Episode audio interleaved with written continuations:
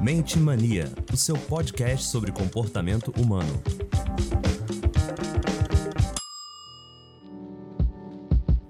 Bem-vindo ao nosso podcast Mente Mania. Vocês que estão nos ouvindo, seja de madrugada, seja de manhã, seja de dia, seja à tarde. Olha, eu sou o Márcio Barbosa, eu estou aqui com a doutora Ana Beatriz, está com o doutor Alex e hoje temos aqui um tema bem interessante, um tema bastante bacana que é o transtorno de personalidade borderline. Eu gostaria de apresentar aqui, que aliás, vou deixar que eles se apresentem, né?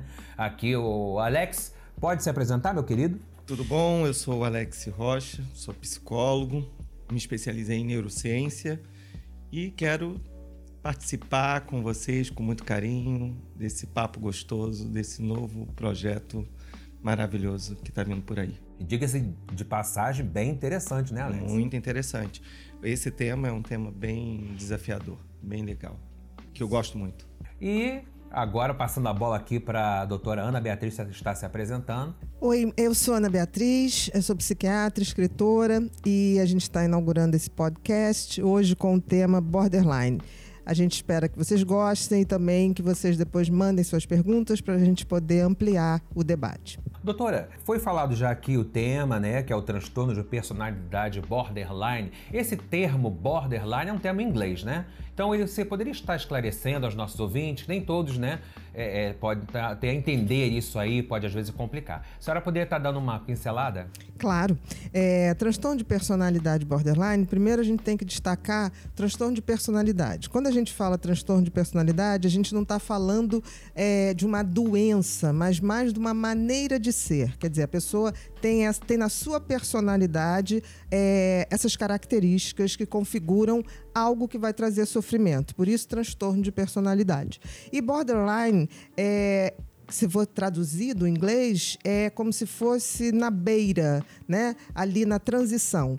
Esse nome originou-se porque no passado se achava que o borderline era uma, um transtorno que dividia neurose da psicose. Então é, ficava numa fronteira que não era muito bem esclarecida do comportamento. Hoje a gente já usa o termo, não mais, a gente sabe que não é um, uma, um transtorno que divide neurose de psicose. Pelo contrário, é um transtorno caracterizado é, por uma inconstância de humor né? Por um padrão de personalidade que tem muita dificuldade no, nos relacionamentos mais íntimos, por uma impulsividade muito grande que pode se revelar em agressividade com o outro ou em autoagressividade com a mutilação, né? Com a automutilação e também é, com uma autopercepção muito ruim. Quer dizer, essas pessoas se veem sempre muito pior do que elas realmente são. Uma autoestima muito baixa. Doutora, é, assim, uma pergunta. E o índice disso? É, é, como é que está isso? É questão de Brasil, mundo? Como é que é o índice dessa, dessa personalidade, né? Digamos assim. Uhum.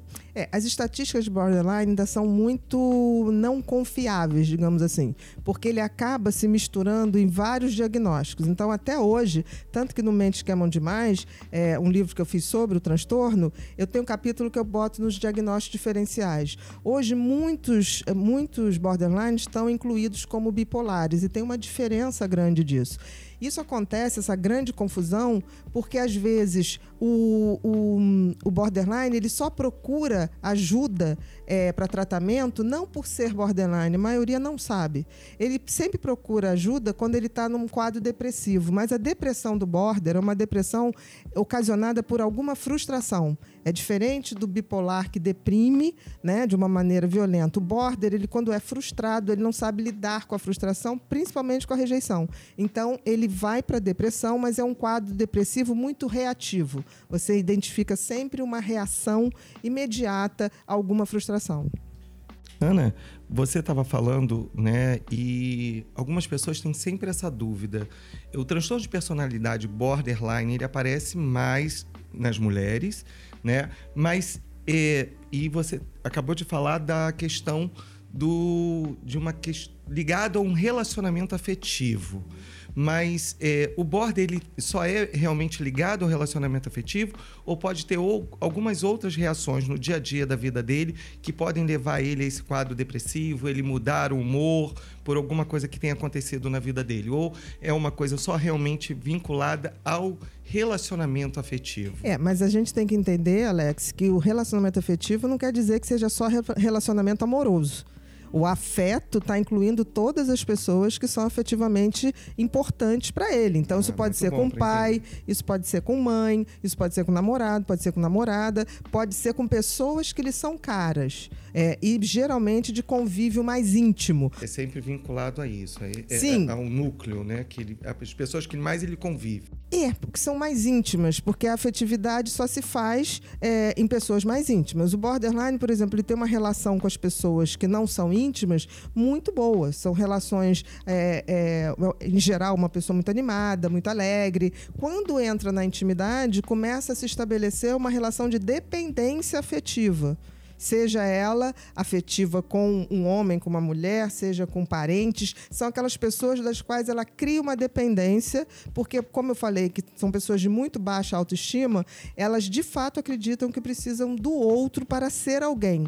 Né? Então, essa dependência gera muito conflito, porque ele espera do outro é, tudo para si. Ele sempre fala assim, o Border fala assim, é, eu não vivo sem você. É, o sentido da minha vida é fulano que dá. Assim, como se eles não existissem como um indivíduo, e sim sempre na dependência de alguém que lhes dê essa energia vital. O transtorno de personalidade Border, ele podemos dizer que ele vem de um traço fisiológico, tipo uma herança genética, ou existe também alguma questão, algum comprometimento comportamental que possa trazer essa patologia? Por ser um transtorno de personalidade, tem uma marcação genética muito maior, uhum. né? Mas é claro que é, você vai ter fatores desencadeadores dessa, dessa manifestação de comportamento. Em geral, o borderline ele tem uma, é uma criança de infância muito bonitinha, até no sentido assim, são crianças muito amorosas, muito artísticas, gostam de recitar, gostam de dançar, são muito talentosas para as questões artísticas. Mas é, quando chega na adolescência, quando eles se deparam com ali com aquela descoberta da sexualidade, com a primeira paixão, em geral é aí que a coisa eclode. A infância de um borderline é muito tranquila, em geral. Existem estudos que falam que é, uma, um percentual significativo de borderlines sofreram abusos sexuais ou maus tratos na infância. Mas não dá para a gente correlacionar como uma verdade absoluta. Eu diria que aí 30% a gente tem essa história. Mas também vai aparecer em pessoas que não tiveram nenhum tipo de abuso. Talvez o abuso sexual desencadeie uma uma, um comportamento borderline mais marcado ou mais intenso, eu diria isso. Não como causa, mas como é, dando um colorido a mais no quadro. Certo. Existe o border inclusivo e o explosivo, né? Esse implosivo, pelo que a gente entende, ele faz, ele se autodestrói, é uma coisa mais ligada a ele próprio. Lógico que as pessoas que estão ao seu redor também sofrem com essa situação, lógico, claro. sem dúvida. Mas assim, e o explosivo é, é aquilo que amplia, ele, ele, ele passa dessa relação não só com ele, e ele gera consequências para o outro é, também? Inclusive, ah, eu fiz essa separação do border implosivo e do explosivo como uma coisa didática, porque muitas vezes as duas características vão se correlacionar, principalmente quando há é, uso de, de substâncias de álcool, tipo qualquer outro tipo de droga. Porque o implosivo é mais aquele que ele tem o conflito, mas ele não, não, não se dispõe a ir para cima do outro. Ele absorve aquilo, geralmente aquele sentimento de rejeição, de raiva, e ele desencadeia essa raiva se cortando, se automutilando, ou bebendo, ou se drogando. É um processo de autodestruição, é para dentro. O explosivo já é aquele que tem esse, esse nível de raiva ou mesmo de fúria para fora. Então são pessoas que ao se sentirem traídas ou desfavorecidas ou rejeitadas, em geral são capazes assim de coisas quebrar muitos objetos da pessoa que, que ele põe como estando abandonando, faz uma coisa mais para fora. Né? E, e, isso, o auge disso é o ataque de fúria, né? Que são pessoas que quebram tudo, discutem, falam barbaridades, mas como se fosse um, é, o ataque de fúria é quando aquela pessoa, a gente diz, está cega de raiva. Então ela sai falando coisas que ela se arrepende profundamente depois, mas e que às vezes ela nem se dá conta que falou tanto, mas é sempre uma coisa muito incisiva e agressiva em relação e ao se outro. arrepende depois. Em geral, se arrependem bastante. Você fala sobre impulsividade, algumas vezes eu já mexendo no livro também, é, tem três ou quatro pontos característicos fundamentais assim que definem um pouco dessa personalidade. Você poderia falar sobre É, isso? são vários, mas eu digo que tem quatro pontos que são é, estruturais dessa personalidade que a gente vê desde muito cedo, né? principalmente a partir da adolescência, que é uma instabilidade de humor, ou seja, essas pessoas variam o humor com muita facilidade, mas é um humor extremamente reativo. No mesmo dia ela pode estar muito bem e receber uma crítica e ficar muito mal. Então é um humor instável, é um padrão de relacionamento afetivo é, muito marcado é, de dificuldades, de uma forma muito errática, com as pessoas mais íntimas, né? Aquilo que a gente falou, uma autopercepção de si mesmo muito ruim. Né? Sempre se vendo como uma pessoa é, muito menor do que ela é, sem qualidades, sempre se vendo de maneira muito negativa e também é uma característica que é a impulsividade, que essa impulsividade pode ser, é, pode explodir em ataques de fúria, em agressão ao outro, impulsividade para beber, impulsividade para comprar, impulsividade é, para comer, muitas vezes, que não deixa de ser um, uma autodestruição e também a impulsividade para se autoagredir. Márcio, você tem alguma coisa aí de algum. Tenho, eu tô assim, admirado é, é, ouvindo a doutora falar, né? Que são casos assim que você vê no dia a dia, muitas pessoas, e você sabe de um e de outro. Agora eu tenho uma pergunta aqui para a doutora. Seguinte, é, existe alguma idade onde ele possa surgir essas características, esses traços? Existe alguma certa idade ou desde pequeno vai? Você chegou a comentar é, que a, a, a, criança, né, já é, costuma, é, é, bem artística, é aquela coisa bem alegre quando criança. E existe alguma fase onde isso pode ser alterado? Sim, onde isso acontece é a pré-adolescência e a adolescência. Em geral, é depois que começa a descoberta sexual, aquela explosão dos hormônios, e também coincide quando começa a se tocar na dependência do outro, que é a primeira paixão, é quando tem a paixão platônica ou que não é correspondido, a grande explosão do border, em geral, na adolescência. Muito interessante. E assim, essa a incidência do caso é mais meninos, meninas, mulheres, homens, como é que é isso? É, as pesquisas apontam uma predominância nas mulheres, né? Mas eu, eu questiono isso. Há anos atrás se dizia que era só, só dava em mulher, o que não é. Eu acho que falta muito estudo, os diagnósticos estão errados e eu acho que também tem muitos homens. Mas ainda, se você for ver na literatura, vão falar sempre um predomínio absoluto das mulheres, mas não é assim. Eu conheço vários homens borderlines. Eu acredito, pela minha experiência, Márcio, eu vejo que os homens borderlines eles é, eles são mais é, mais discretos quando se torna essa coisa de, de brigar, de falar para o mundo. Ele briga muito, ele, ele, ele solicita muito Acho a parceira. mais interno, né? É, mas ele não é de, de ficar falando para todo mundo. A mulher torna isso mais visível, muito mais visível. Então Traz a mulher público. é, traz a público. Ela, quando briga ou se sente rejeitada, ela liga para 10 amigas, ela fala com pai, com mãe, com filho. O homem, ele sofre um pouco mais calado, mas da- de uma maneira bastante intensa também. Eu já tive pacientes, né, e conheço alguns homens que têm, mas o, um, um traço que eu posso estar errado, por isso eu estou trazendo para você me responder, doutora. O homem nesse perfil dele mais silencioso, de não trazer, porque a mulher de repente começa a falar com a amiga, fala com o porteiro, fala com um, fala com o outro, e as pessoas vão percebendo que ela está vivendo um momento. E os homens, eu acho que por esse lado deles mais fechado, né, eh, eu vejo muito que vai muito para a linha do álcool. Eu posso estar eu posso estar errado nisso ou tem sentido um pouco isso? Não, não tem uma, uma, uma, uma questão que ligue os borders homens usarem mais álcool. Não, pode ser dos dois lados, não tem essa coisa. Tem deles serem mais reservados no sentido de não fazerem essa coisa explícita como as mulheres fazem, né? As mulheres têm um- um- uma, uma, uma dificuldade de controlar mais as emoções. Mas é interessante que a gente eh, coloque aqui que o- os borders eles podem até é, causar situações desagradáveis para o parceiro, para a parceira. Mas quando isso ocorre, sempre é alguma coisa relacionada ao excesso de emoção, não conseguir lidar com, aquela, com aquele afeto, ainda mais na paixão. O border ele, ele é um eterno apaixonado, ele está sempre no limite da emoção. É, e ele se arrepende profundamente depois. O que não acontece, por exemplo, com o psicopata. Porque tem vezes que algumas pessoas falam assim: não, mas é, eu namorei uma mulher borderline, mas ela fazia tanta maldade que ela só podia ser psicopata. Não. Eles fazem isso por desespero por desespero de não perder o outro. E muitas vezes acabam perdendo por, essa, por esse excesso de carência, por esse excesso de dependência de querer que o outro seja a própria vida dela ou dele, né? Certo. É, isso tem alguma coisa a ver com genética? Isso já vem trazendo de família? Como é que é isso? É, o componente genético do, do borderline é muito grande, até porque o transtorno de personalidade ele traz essa característica genética.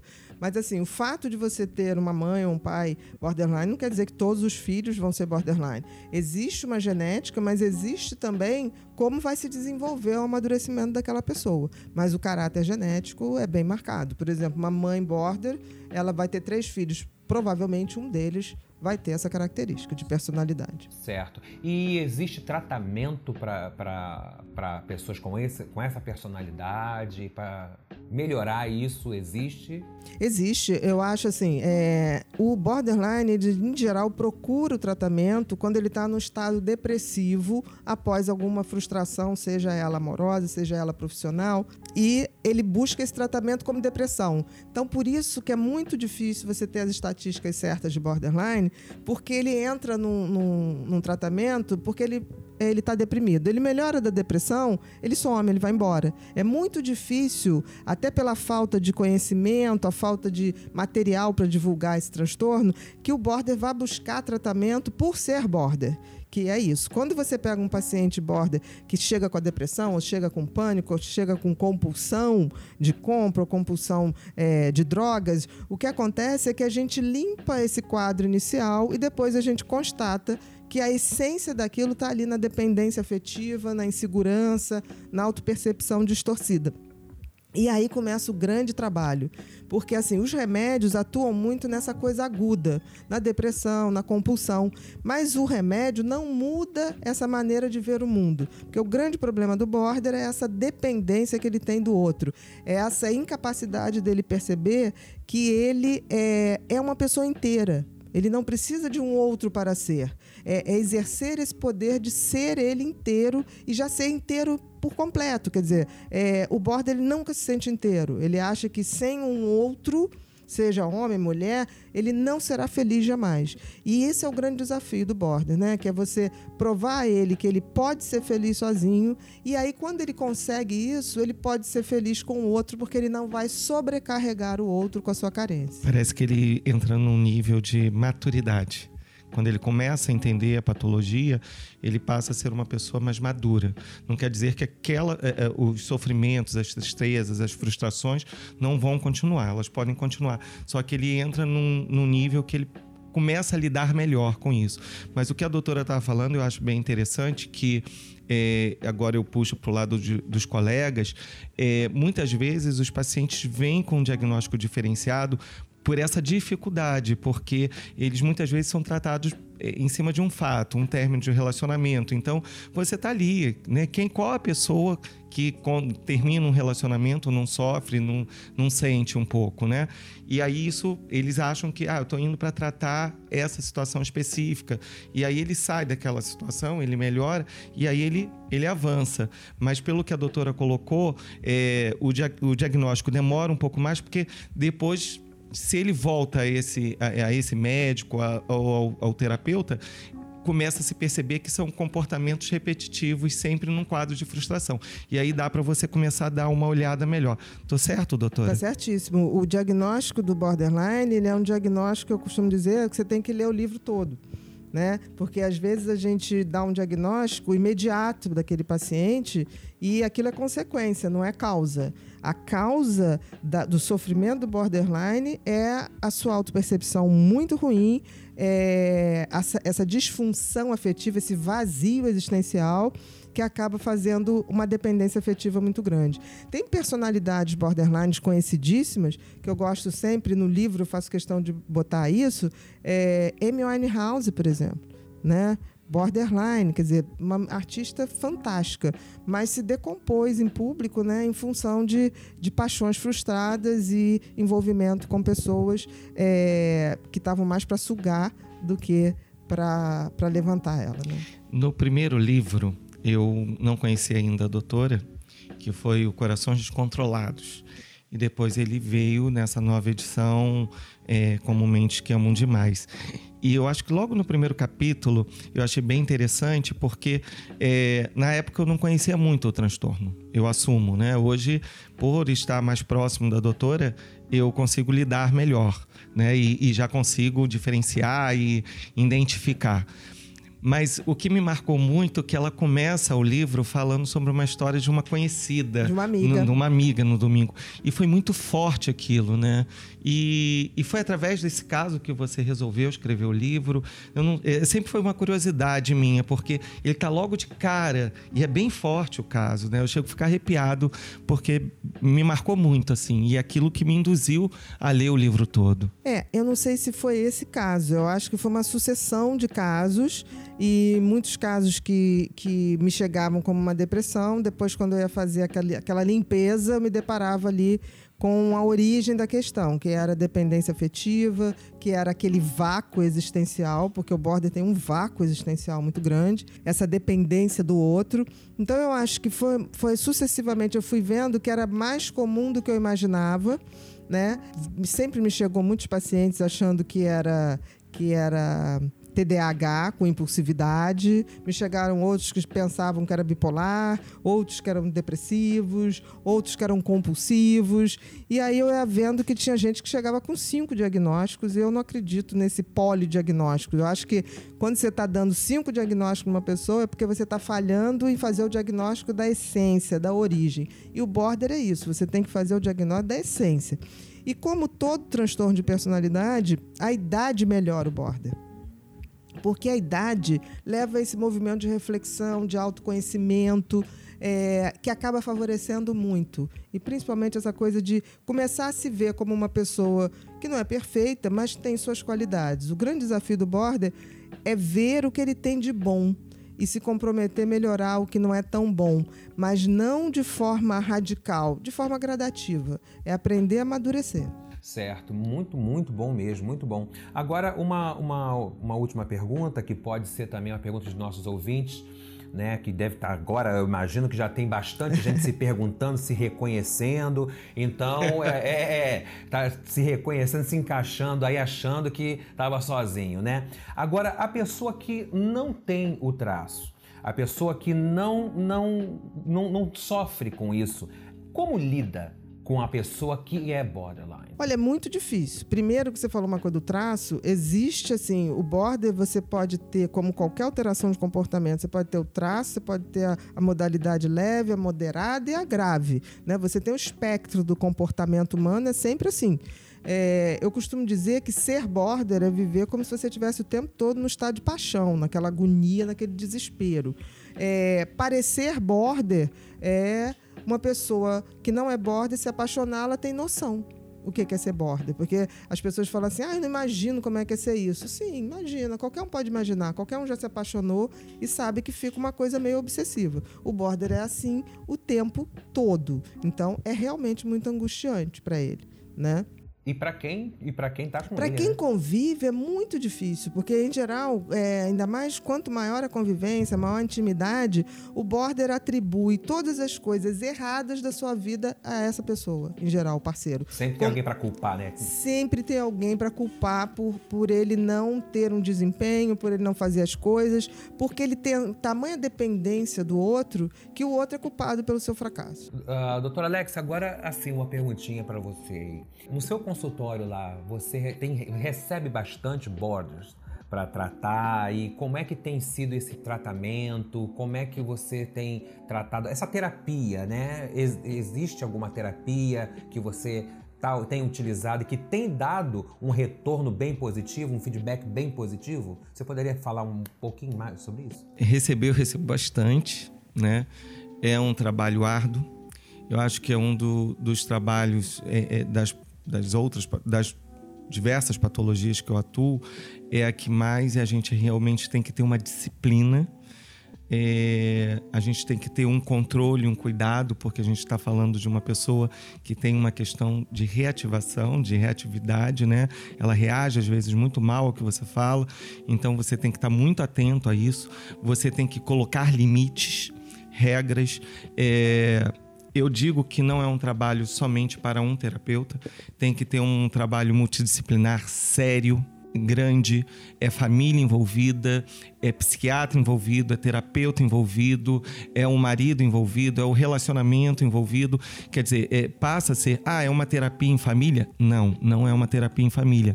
Mas não tem como você tratar um border sem você não atingir um pouco mais a, ao redor dele, as pessoas que estão ao redor.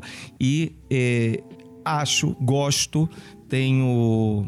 Porque no mesmo tempo é muito divertido né? O border ele é muito divertido, mas é um trabalho bem árduo, desgastante, mas que você tem um prazer. Quando você escolhe, eu, por exemplo, que amo o meu ofício, é muito gratificante quando você vê-lo sair dessa crise, ele começar a se desenvolver de novo, né? Mas no momento da crise em si é bem, bem forte e você tem que ser muito seguro.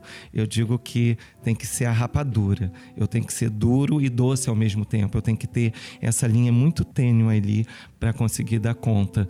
Eu não sei se a doutora pode me complementar, uhum. mas eu digo que é, hoje, hoje, o sucesso do meu trabalho, é, não estou jogando é, confete, nem em mim, nem na Ana Beatriz, mas é o que eu sempre falo.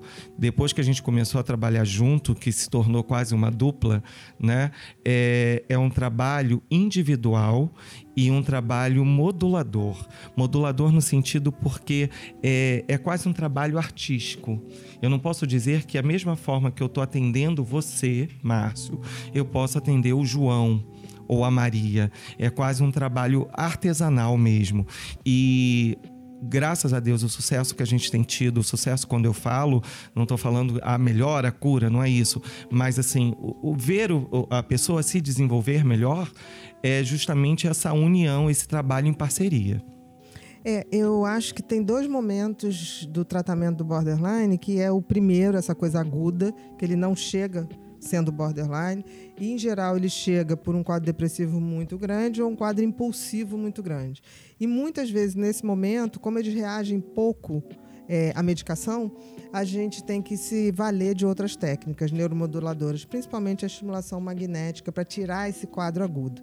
Depois que a gente consegue tirar esse quadro agudo, aí a gente começa um trabalho de esculpir essa personalidade, é, no qual ela vai descobrindo quem é ela, por que ela nasceu, é, a importância dela, independente de qualquer coisa, o poder que ela tem né, sobre si mesmo, sobre sua vida.